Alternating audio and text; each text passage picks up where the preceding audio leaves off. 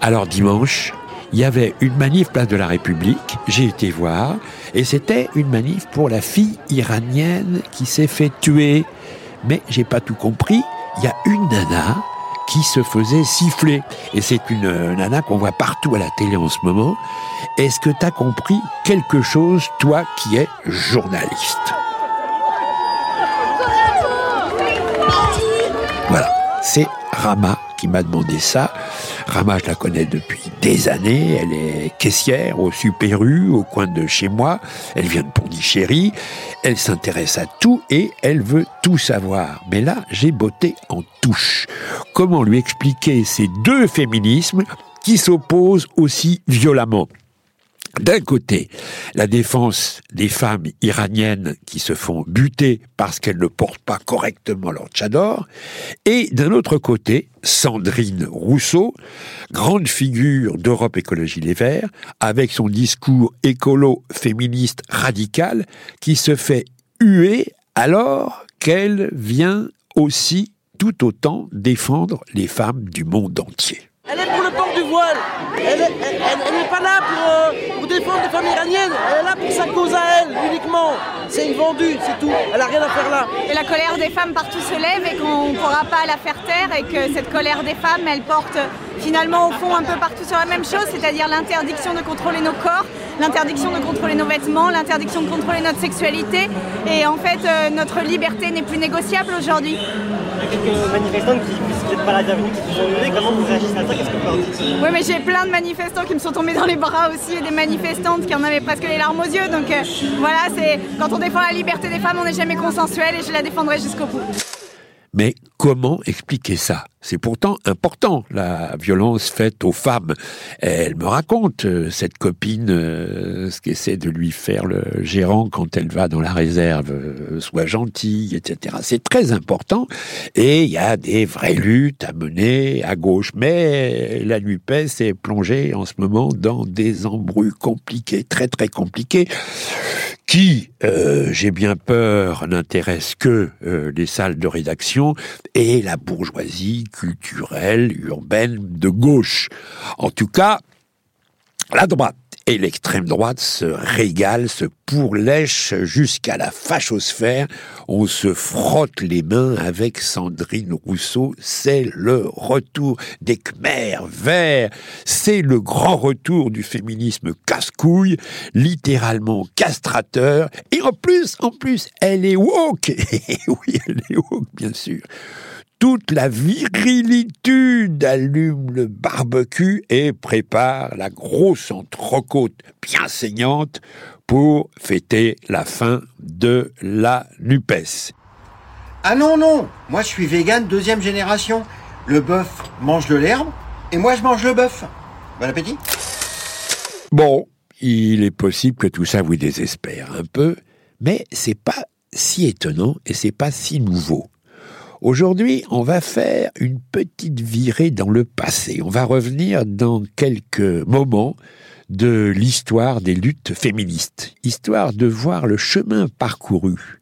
Vos grands-mères et vos arrière-grands-mères n'ont pas chômé et pas mal de vos grands-pères non plus. Nous faisons la grève contre euh, la situation qui est faite aux femmes dans cette société, dominée par les hommes, et euh, cette société capitaliste aussi et on fait grève, on propose de faire une grève pour que les femmes se rendent compte de ce qui se passerait si elles s'arrêtaient. Et si je m'arrêtais de m'occuper de mon mari, et si je m'arrêtais de travailler comme certaines femmes le font, 15, 16 heures par jour entre le travail à l'industrie, au bureau et le travail à la maison, qu'est-ce qui se passerait Qu'elles prennent conscience qu'elles ont un pouvoir, que nous avons un pouvoir et qu'on peut arrêter le système qui nous fait travailler bon, comme, des, comme des faites aussi grève de ce que vous appelez les services sexuels, pourquoi? Non, je dirais plus précisément que ce n'est pas la grève des services sexuels, mais que c'est la grève de la reproduction d'enfants telle qu'on nous la propose. C'est-à-dire que des femmes qui ne veulent pas avoir d'enfants sont parfois obligées d'en avoir parce que l'avortement n'est pas facile. Et que d'autre part, certaines d'entre nous et certaines d'autres femmes qui veulent avoir des enfants ne le peuvent pas parce que leur situation financière, parce euh, parce qu'elles ne sont pas mariées, que c'est très dur d'avoir un enfant naturel, pour l'enfant ne le peuvent pas. Et tant qu'on nous forcera avoir des enfants quand nous ne voulons pas et qu'on nous empêchera d'en avoir quand nous le voulons, nous ferons la grève de la production d'enfants, plus que la grève des services sexuels. D'abord, il ne faut pas oublier une évidence toutes les luttes de toutes sortes, dès lors qu'elles ont une certaine force, une certaine radicalité, entraînent des excès, des délires, des instrumentalisations qui sont difficiles à éviter. Et c'est de ce côté-là, bien sûr, que vos adversaires vont trouver les arguments et les armes pour vous discréditer et vous faire tomber. Ce mouvement actuel, néo-féministe ou MeToo, euh, qui secoue toute la planète en profondeur, aura entraîné des dérives, des abus, des récupérations. Comme il y a un greenwashing, il y a un social washing et il y a un féministe washing. Mais c'est comme ça à chaque mouvement révolutionnaire. Chaque lutte comporte ce cortège d'ombre, de calculs glacés. C'est le même phénomène dans l'histoire de l'art. Vous avez celui qui fait le miracle et ceux qui vendent les médailles. Mais juste en prenant quelques moments dans l'histoire du féminisme, vous allez voir qu'on a fait du chemin. Savez-vous qu'il y a en France, en ce moment, des femmes battues? Ça, je l'ignore totalement, mais il y, a, a certainement eu depuis toujours. Et certains sur la, sur la quantité, il y a des femmes battues, c'est sûr ça. Il y a bien des hommes qui le sont. C'est elle qui me bat. Évidemment, il y a des hommes qui sont battus. Moi, je, j'ai entendu, j'ai pas vu, mais des, femmes en colère euh, qui balancent bien une fourchette, une assiette à la tête de leur mari. Ça se présente, ça, mon petit. Vous n'êtes pas battu. surpris Non, ah non, je ne permettrai pas à ma femme de, le faire d'abord. Bah, je pense que c'est ce qu'il faut s'attendre des relations entre les êtres humains, non? Et vous, monsieur, vous êtes marié? Oui. Vous la battez souvent, votre femme? Non, jamais. Non, jamais. Jamais. Jamais, jamais? Non, jamais. Jamais, jamais. Jamais. Même pas avec une rose, comme euh, personnellement, je bats pas la mienne, bien que parfois j'en ai envie. Vous avez déjà battu votre femme? Battu, disputé, disons. Oui. Un coup malheureux. Elle le méritait? Pas spécialement, non. Un coup de colère. Elle le méritait?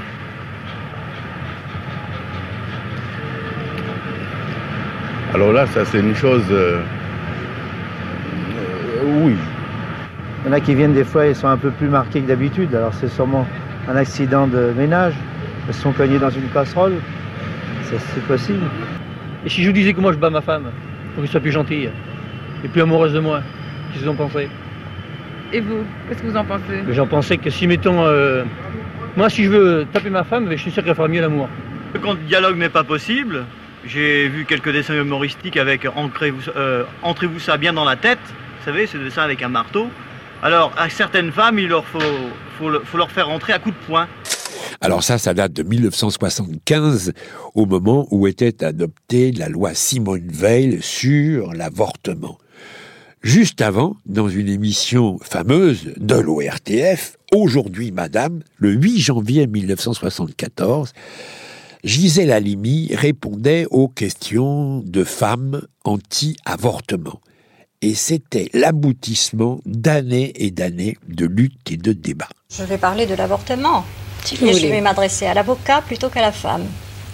Je vous demanderai si cette loi euh, est améliorée, c'est-à-dire si l'avortement devient libre pour toutes, et si un jour vous vous trouvez en présence d'une femme qui vient de tuer son enfant de quelques jours, de quelques mois. Et qu'est-ce que vous allez faire à cette femme Alors que vous donnez l'absolution à celle qui aura tué son enfant dans son ventre. C'est ça, c'est une contradiction. Moi, je trouve, oui, moi je trouve que, je m'excuse de le dire, mais il faut vraiment le répéter. Je le répéterai autant de fois que j'en aurai la force pour que ça soit dit une fois pour toutes et compris nous ne faisons pas de croisade pour l'avortement. Nous nous battons pour que les femmes soient libres de choisir leur maternité. Ça, c'est fondamental. Et l'important, voyez-vous, madame, c'est que si moi je suis libre de choisir mes maternités, vous, avec les conceptions que vous aurez et que j'ignore, mais que je crois deviner, quelles que soient vos convictions philosophiques, religieuses, morales, vous aurez comme moi le droit de choisir. Je veux dire que si vous entendez ne jamais avorter et avoir un enfant chaque fois que vous aurez un rapport sexuel, c'est votre affaire. Ce qui est intolérable, c'est que vous ayant fait ce choix, vous ayez la prétention de l'imposer aux autres. Parmi les quelques livres qui ont changé le monde, qui ont infléchi le cours de l'histoire, il y a Le deuxième sexe de Simone de Beauvoir, publié en 1949. Quand vous avez sorti le deuxième sexe en 49, il n'y avait pas de mouvement de femmes, il avait, on parlait plus de féminisme, il n'y avait rien. Vous étiez relativement seul. Qu'est-ce qui s'est passé à l'époque? Oh, il s'est passé une grande levée de bouclier contre moi d'abord. Bien sûr, il y a eu quelques hommes qui m'ont soutenu, dont j'étais sûr d'ailleurs du soutien, c'est-à-dire Sartre, Merleau-Ponty, Francis Janson, quelques autres amis, qui étaient tout à fait, tout à fait d'accord avec le livre. Mais j'ai eu quand même de grosses surprises. Parce que quelqu'un comme Camus, par exemple, que je ne pensais pas du tout machiste, en fait, peut-être du fait qu'il est méditerranéen ou je ne sais quoi, a été furieux. Et il a dit que j'avais ridiculisé le mal français. Et puis, il y a un professeur que je connaissais, un professeur de Sorbonne, qui était un beau-frère de Merleau-Ponty, et qui a pris le livre et qui, au bout d'une lecture euh, assez brève, l'a jeté d'un bout à l'autre de la salle dans la fureur.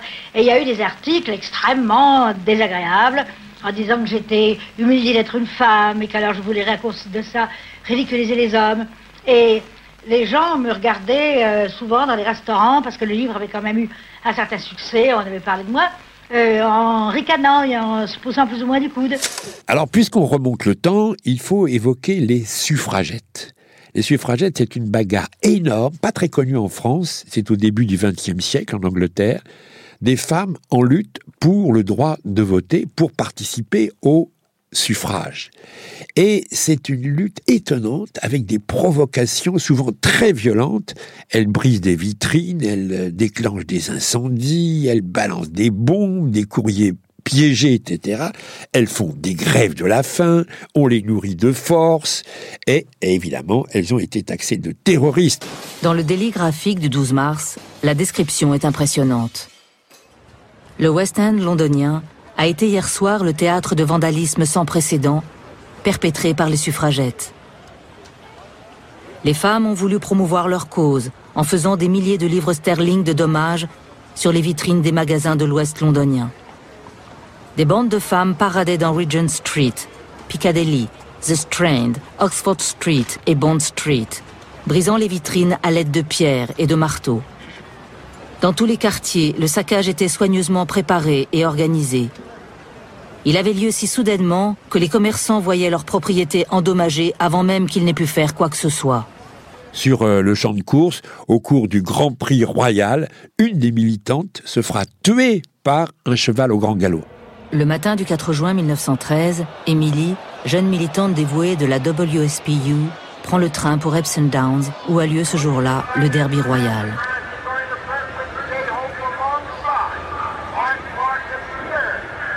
Elle arrive à temps pour la première course et prend soin de noter les résultats des deux premiers tiercés.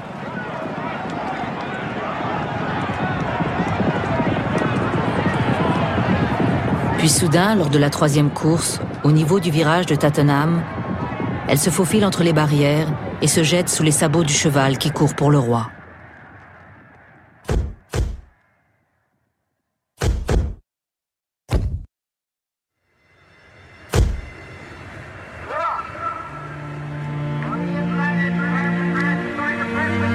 La course est suspendue.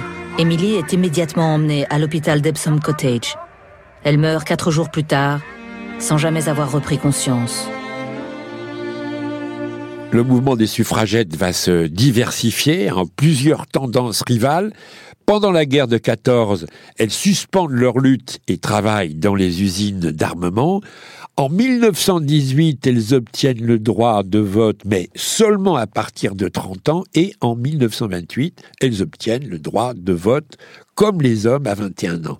Et là, il faut rappeler qu'en France, les femmes n'ont eu le droit de vote qu'en 1944. La France n'a pas voté depuis 9 ans. Et depuis 9 ans, bien des choses ont changé. Devant les panneaux riches de sens et pauvres d'affiches, Pierre Blanchard a fait son choix.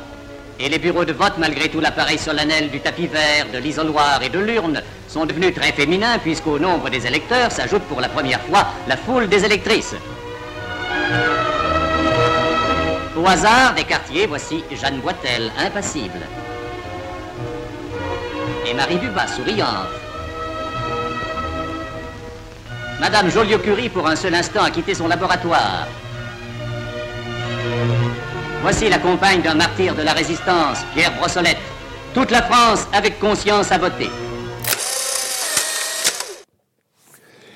Un soldat soviétique viole une femme enceinte. C'est une sculpture grandeur nature qui date de 2013 et c'est l'œuvre d'un jeune sculpteur des beaux-arts de Gdansk, Jerzy Bodan Sumsik. Il avait 25 ans à l'époque et sa sculpture s'intitule Comme Frau.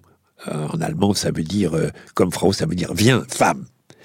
Évidemment, la police a enlevé la sculpture au bout de quelques heures. Le gouvernement russe a protesté en rappelant que 600 000 soldats soviétiques sont morts pour la libération de la Pologne. Et le sculpteur a expliqué j'ai voulu montrer la tragédie des femmes et les horreurs de la guerre. Le sujet des atrocités commises par des soldats soviétiques en Pologne et en Allemagne à la fin de la guerre n'a jamais été vraiment débattu en Russie, où il reste largement tabou. On estime que rien que pour l'Allemagne, 2 millions de femmes auraient été violées par des militaires soviétiques au moment de la libération et 10 000 en seraient mortes. Et on a eu les mêmes scènes partout. En France, le débarquement allié en Normandie a été suivi d'une quantité de viols qui ont été plus ou moins réprimés par les états-majors. Depuis toujours, le viol et le pillage sont les deux buts des combattants, les deux récompenses qui leur sont accordées par leurs supérieurs. Les soldats russes ne voyaient pas le mal ils étaient autorisés par leurs supérieurs en récompense de leur bravoure. Et il faut au passage rappeler le chiffre des pertes soviétiques, 13,6 millions de morts pendant la Seconde Guerre mondiale.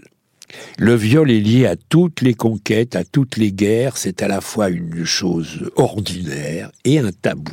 C'est le repos du guerrier qu'il n'y a pas lieu de mentionner dans les études historiques. Claire Moscopo est historienne. Pendant des années, elle est allée en Algérie recueillir la parole des femmes qui ont vécu la guerre d'indépendance. Très peu ont osé briser le tabou des violences sexuelles. Ce sont les anciens soldats qui en ont parlé à l'historienne, photo à l'appui. Un membre de l'armée française qui dispose d'un bâton qui désigne le sexe du prisonnier. Humiliation des hommes, mais aussi exhibition des femmes, avant de les abuser. Les viols pouvaient avoir lieu partout. À l'intérieur des mechtas, à l'extérieur, sur le terrain, dans les cantonnements des militaires, dans les prisons, dans les gendarmeries. Les viols pouvaient avoir lieu partout et les viols pouvaient avoir lieu n'importe quand. Et de savoir que ces viols n'était jamais puni, sauf exception. Les femmes algériennes font pourtant tout pour échapper aux soldats. Quand ils approchent du village, elles se rassemblent, prennent leurs enfants contre elles. Certaines se couvrent même de bousses de vache pour dégoûter l'agresseur. Mais ces techniques ne suffisent pas toujours. La femme représentait l'Algérie qui voulait son indépendance. C'est parce qu'elle ne se soumet pas, qui sont là à combattre en Algérie, à s'ennuyer en Algérie, qu'ils ont quitté la France, qu'ils ont quitté leurs repères. Donc ils se vengent. C'est plus facile de se venger sur une femme que de se venger sur un homme. En mai 1978, le viol va cesser d'être un délit pour devenir un crime. Le procès d'Aix-en-Provence est un moment clé dans la lutte des femmes et de la criminalisation de la violence sexuelle. À l'époque, c'est presque une affaire banale. Deux jeunes femmes belges, Anne Tonglet et Araceli Castellano, qui font du camping dans une calanque près de Marseille, sont violées par trois hommes. Les violeurs sont défendus par Gilbert Collard et les deux femmes par Gisèle Halimi. Elle obtient que le procès passe en cour d'assises et donc le viol ne sera plus seulement un délit mais un crime. On va prendre conscience de la gravité du viol et de ses conséquences pour les victimes.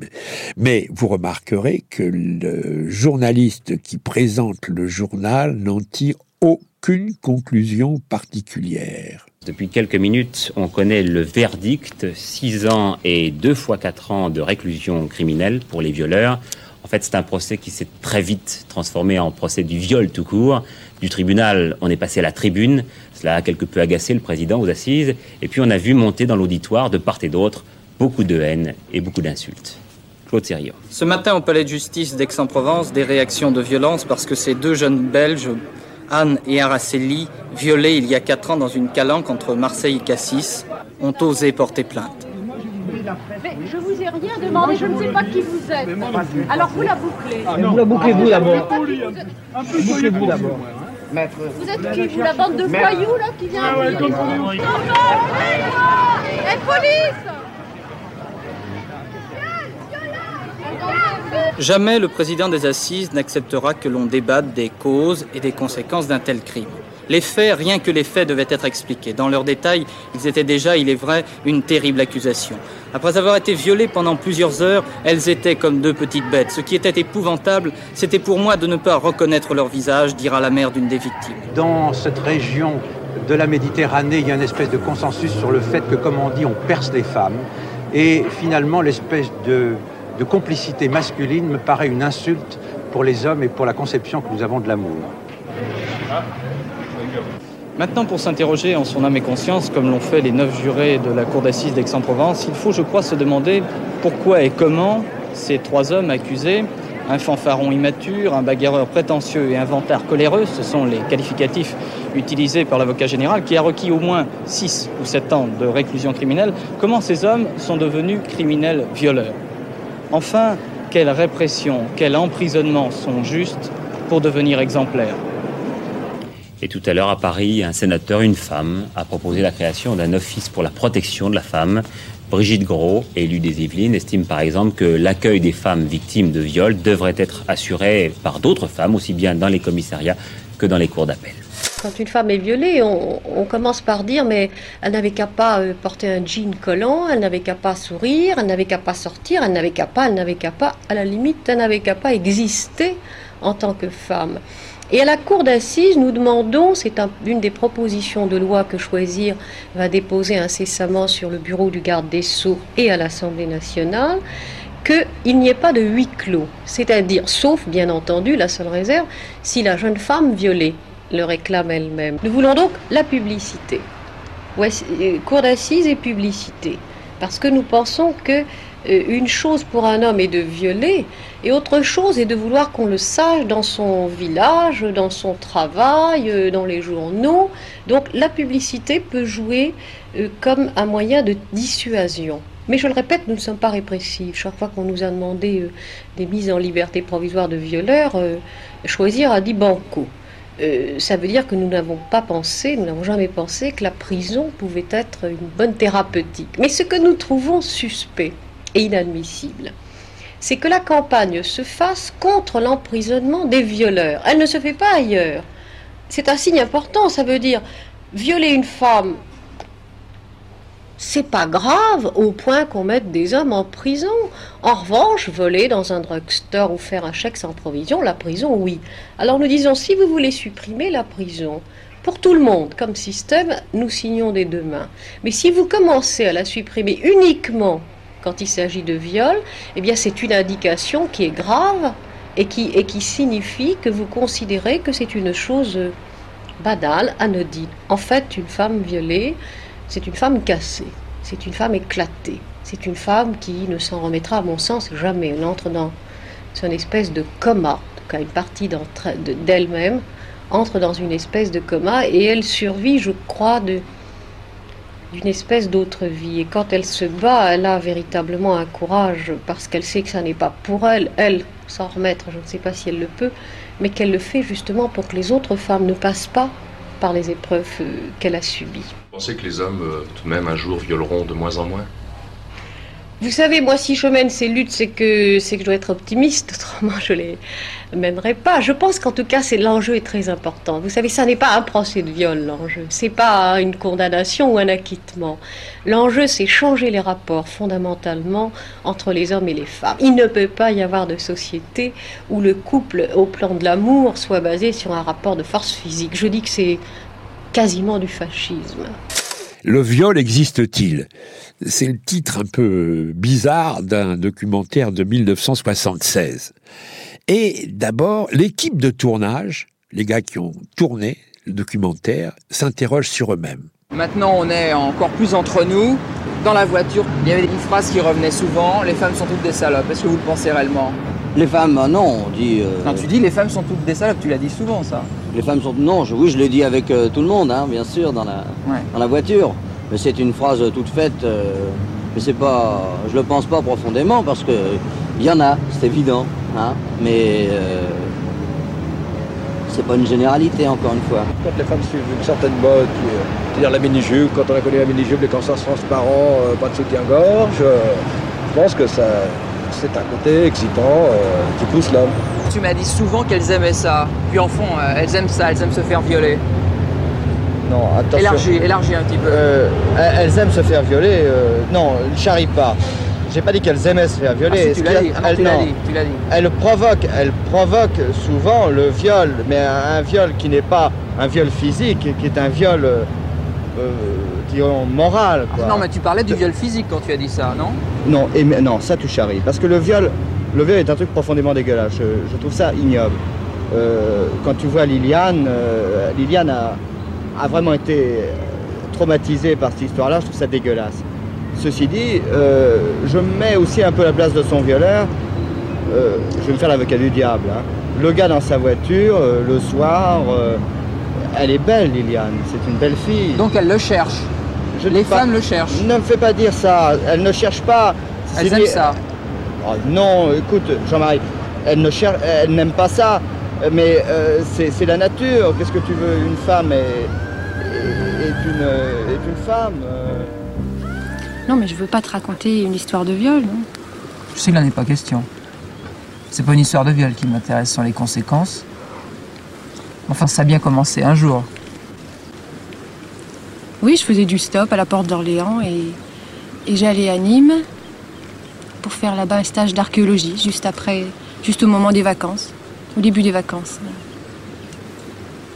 Mais pourquoi tu veux que je te raconte ça Je comprends pas.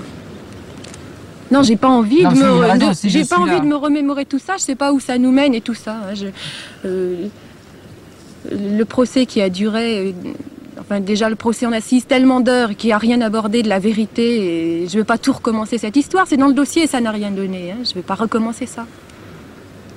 Je vais pas rac- raconter de nouveau euh, tout ça. Bon, déjà, pourquoi tu faisais du stop? Il y avait quand même bien une raison. Pourquoi je faisais du stop? Oui. Oh ben là, c'était proprement utilitaire et j'avais pas d'argent. J'étais étudiante et j'avais une bourse de 100 francs par mois hein, pour vivre complètement. Hein, si- S'il me faut des justifications. Mais en plus, on peut faire du stop par plaisir, hein, par le, le goût des voyages, parce qu'on aime la vie, on, on aime pas la recherche d'une aventure sexuelle, par exemple. hein. C'est ce qui se dit pourtant. C'est ce qui se dit, oui. C'est Ce qui se dit encore. ce dont, on, longtemps. ce dont on me soupçonne, ce dont on soupçonne les autostoppeuses tout le temps. S'il leur arrive un pépin, ah ben, ils l'ont bien cherché, eux. Une autostoppeuse qui se fait violer n'a que ce qu'elle mérite. C'est la conclusion que l'on tire d'une récente décision de la Cour d'appel de Colmar qui réduisit de moitié la peine de prison d'un automobiliste violeur. Un autre avis, celui du président Ullmann de la Cour d'assises de Paris. Question difficile. En ce qui concerne les autostoppeuses, il est évident qu'on ne peut pas supprimer l'autostop. Alors il faut considérer que c'est un fait qui existe à l'heure actuelle. On, on fait appel aux automobilistes de bonne volonté pour être transportés. Mais je pense que dans l'appréciation de la peine qu'il convient d'appliquer à l'auteur d'un viol au préjudice d'une autostoppeuse, faut tenir compte du fait que cette victime a pris un risque en montant dans une voiture avec un garçon qu'elle ne connaissait pas. Il est certain que les hommes sont ce qu'ils sont, qu'il faut éviter, par exemple, j'emploie cette expression, d'allumer, puisque c'est l'expression d'un garçon, et puis après de, faire machine arrière, après avoir laissé espérer euh, une issue, j'ose dire, favorable. Alors, euh, on peut penser que le garçon mis dans un état d'exaspération, ce qui n'excuse rien, mais qui peut entrer en ligne de compte dans l'appréciation de la peine qu'il convient d'appliquer.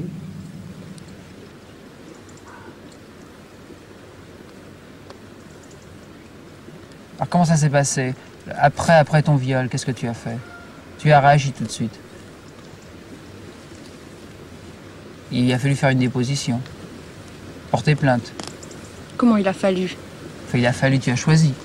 Ou tu l'as pas choisi Comment ça s'est passé bah, J'étais perdue dans la nature, euh, révoltée, euh, pas envie de vivre, mais révoltée, euh, dégoûtée.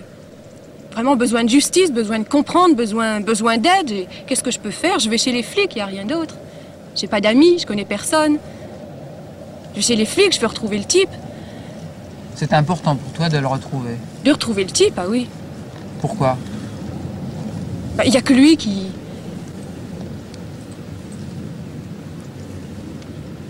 Il n'y a que lui qui aurait pu euh, dire devant la justice non, mais que...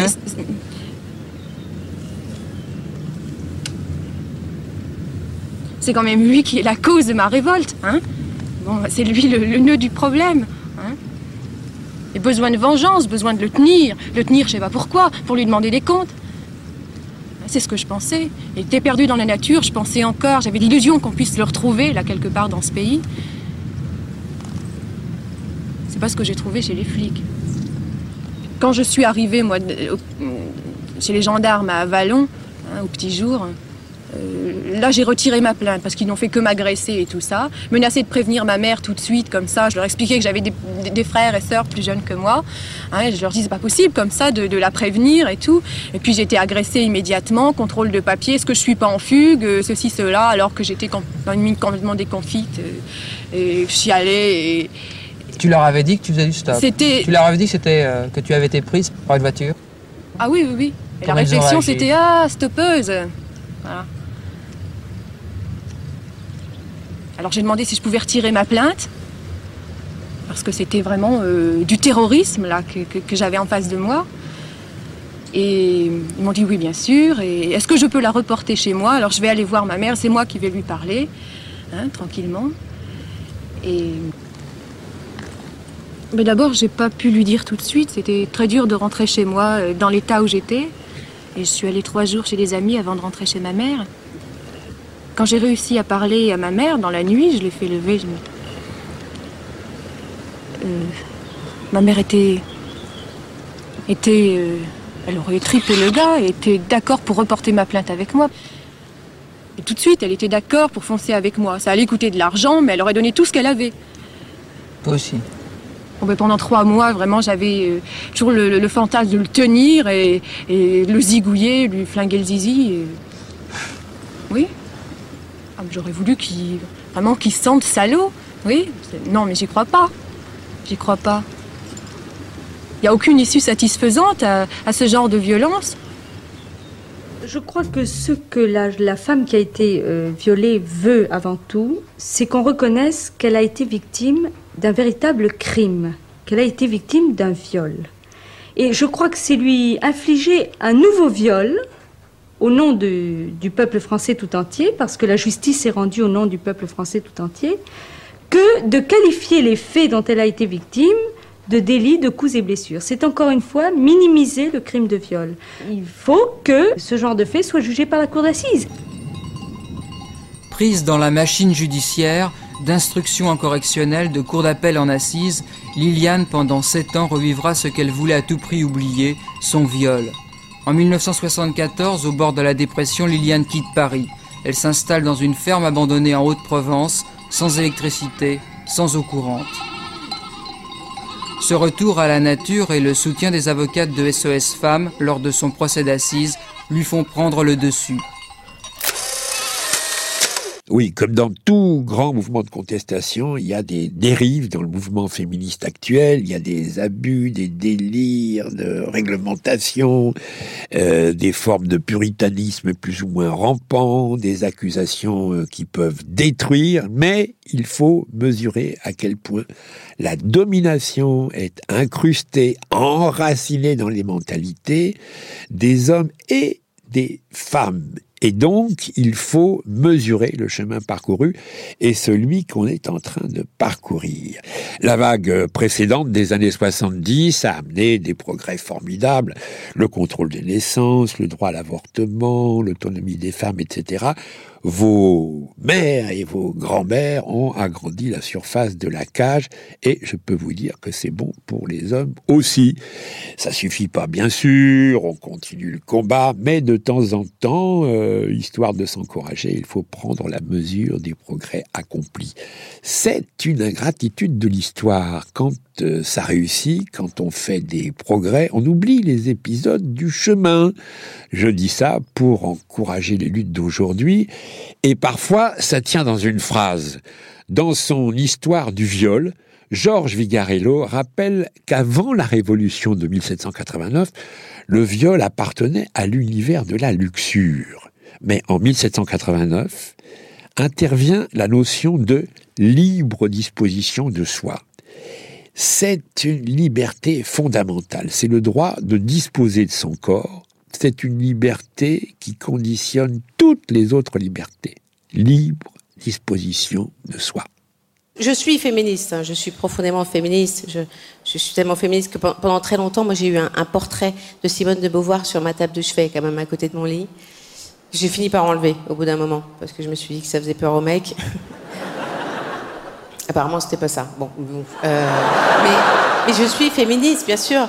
Mais j'étais quand même embêtée avec tous les débats euh, qu'il y a eu l'année dernière parce que déjà trop de bruit, trop de bruit, tout le monde parlait en même temps, c'était épuisant, on pouvait pas réfléchir.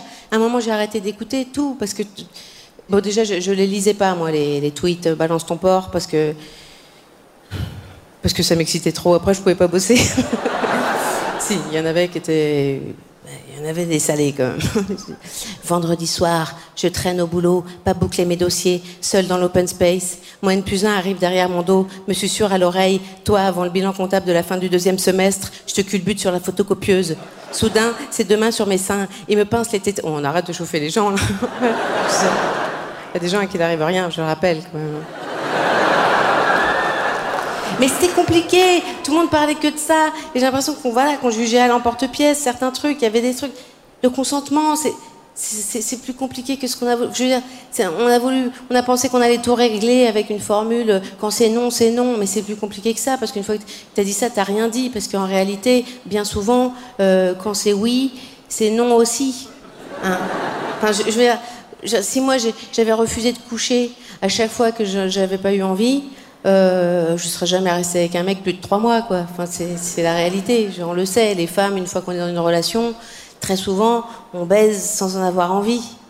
Alors, ça, ne posait pas de problème avant, parce qu'avant, il y avait un échange avec le mec. C'est-à-dire qu'avant, on, baisait autant de fois que le mec voulait baiser, mais, mais en échange, on avait un confort matériel, il y avait une sécurité, il y avait quelque chose. En plein hiver, il, en plein hiver, il sortait, il allait couper du, bois sous la neige, il allait tuer des chevreuils pour nous nourrir et nous faire des robes. Et quand il rentrait, on lui suçait un peu la bite. Et, et même si ça sentait un peu le castor, il y avait un win-win. Il, il, y avait quelque chose en fait qui se passait. Mais aujourd'hui, maintenant qu'on est égaux, il n'y a plus d'échange. Il n'y a plus d'échange. Tu rentres d'une journée de boulot, t'es crevé, il faut lui sucer la bite s'il a envie d'avoir sa bite qui fait sucer. Et, euh, et après, il faut écouter ses problèmes. Non, il y a un malaise là, il y a un gros malaise. Parce que c'est, un acte magnifiquement pur et bon de se donner à quelqu'un comme ça entièrement alors qu'on n'en a pas envie, mais, mais même une sainte ou Mère Teresa, aussi, il faudrait être une sainte ou Mère Teresa pour pour pas demander de contrepartie. Et les saintes, bah, les saintes, elles couchent pas, hein, euh, ça, euh, comme par hasard. Et, euh, et Mère Teresa, elle est décédée. Donc, moi, ce que je propose, c'est peut-être pour rétablir la paix euh, euh, au sein des couples et entre les hommes et les femmes, peut-être que ce serait bon que dans le couple, les hommes versent un, salaire euh, aux femmes pour tout le sexe qu'elles font sans en avoir envie. moi, franchement, moi, je le ferais même avec des inconnus dans le besoin. Euh, si, on me payait pour le faire, c'est vrai. Enfin, enfin je, veux, je, je piquer le, boulot de personne, mais je, vous, voyez, ce que je veux dire Non, mais c'est vrai. C'est. Enfin, tout ça, c'est une année compliquée quand même sur. Euh, enfin, surtout compliqué pour les hommes. Hein. Là, je pense que c'est très compliqué d'être un homme aujourd'hui. Euh, c'est compliqué d'être un homme hier aussi, hein, d'ailleurs. Hein. Je, pense que c'est compliqué. Ça sera encore plus compliqué d'être un homme demain, peut-être. Moi, j'aurais pas voulu être un homme. J'ai jamais eu cette envie-là. Parce que j'ai toujours pensé que c'était vraiment compliqué. quand même, quand on, quand on pense. Le, premier défi qui se pose à l'homme dans sa vie d'homme, c'est quand même de devoir bander. Quoi. son statut d'homme viril dépend d'un processus physique qui ne peut pas contrôler par la volonté. C'est quand même une servitude monstrueuse quand on y pense. Parce que nous, au pire, le jour où on n'est pas dedans, un peu de bave et on reste féminine. On est d'accord? L'homme, lui, il doit bander. Et l'origine de la virilité, elle est là d'ailleurs. Tu dois gouverner ta propre tub. Mais quel défi monstrueux Tu m'étonnes qu'une fois qu'ils y sont arrivés, ils pensent qu'il faut qu'ils gouvernent le reste du monde. Les mecs, ça doit rendre mégalo une fois que tu as réussi à faire ça. Mais c'est l'enfer de devoir bander, la parano que ça doit créer. Mais moi, je n'ose même pas imaginer. Moi, je me suiciderais, je ne supporterais pas, je pense. La parano alors, oh, bon, parano injustifié en plus en réalité, et je tiens à rassurer les hommes qui ne le seraient pas ce soir, parce qu'en réalité, non, aucune femme ne va humilier un mec qui bande pas au lit, ça n'existe pas. Le, mec qui dit euh, bah, excuse-moi chérie, je bande mou, désolé. Eh ben débrouille-toi, prends un chausse-pied, mais fous-la moi dedans. Non, ça ne vous arrivera pas. Vous pouvez être tranquille là-dessus ça ne vous arrivera pas. Mais quand même, quand même, on comprend, on comprend la difficulté. Moi, vraiment, de ce point de vue-là, je pense que c'est plus simple d'être une femme. Surtout que c'est même pas fini une fois qu'on bande, en fait. C'est que le début, parce que la virilité exige la bandaison suivie de la pénétration. C'est tout le voyage hein, qui rend viril, c'est tout le truc. C'est pour ça que dans un contexte de séduction, les, les hommes sont dans cette urgence de conclure au lit. C'est là que ça doit se terminer, parce que c'est là que le miracle viril s'accomplit vraiment. Alors que nous, les femmes, dans la séduction, on n'a pas besoin d'aller jusqu'à la baise techniquement pour être rassurées narcissiquement en tant que femme. Nous, non, nous, dans la séduction, on a juste besoin d'aller jusqu'à ce point où on voit dans les yeux du mec qu'on pourrait briser sa vie. C'est ça qu'on veut voir. Qu'on voir qu'on pourrait être transformé en, en lavette. C'est ça qu'on veut voir. On veut voir cet éclat dans l'œil qui s'éteint. On veut voir ça. On veut voir qu'on pourrait lui chier dans le cœur tous les matins sans qu'il se rebelle. C'est ça qu'on veut voir, mais on n'a pas besoin de baiser, on n'est pas des sauvages. je veux dire. Donc oui, on est, on est différents, mais je pense que c'est dur pour un garçon, cette, histoire de, de bandaison. Surtout qu'en plus, il a tout ça à faire pour en plus assurer la partition qui est même pas la plus riante du sexe, parce qu'on le sait, tout le monde le sait, que ce qu'il y a de plus fun dans le sexe, c'est d'être pénétré, c'est pas de pénétrer. Enfin, je veux dire, même les, mecs hétéros le savent dans la salle. Hein. Je veux dire, je sais que vous en parlez pas beaucoup entre vous. Mais nous, on sait comment ça se passe. On sait, bien sûr, au, début de la relation, quand on approche comme ça un petit doigt de vos fesses, vous faites Bah non, qu'est-ce que tu fais? T'es malade ou quoi? Puis quelques semaines après, c'est Bon, d'accord, mais juste une noisette. Hein. Et que quelques mois après, c'est vous qui suppliez Eh, tu peux refaire le. pas pour vous mettre mal à l'aise, hein, c'était pour vous défendre. Voilà, merci de m'avoir écouté, c'est tout ce que je voulais vous dire. Merci. Merci, bonsoir. Merci à toutes et à tous. N'oubliez surtout pas de vous abonner, de faire des dons à la base si j'y suis, et à mercredi prochain pour le prochain mercredi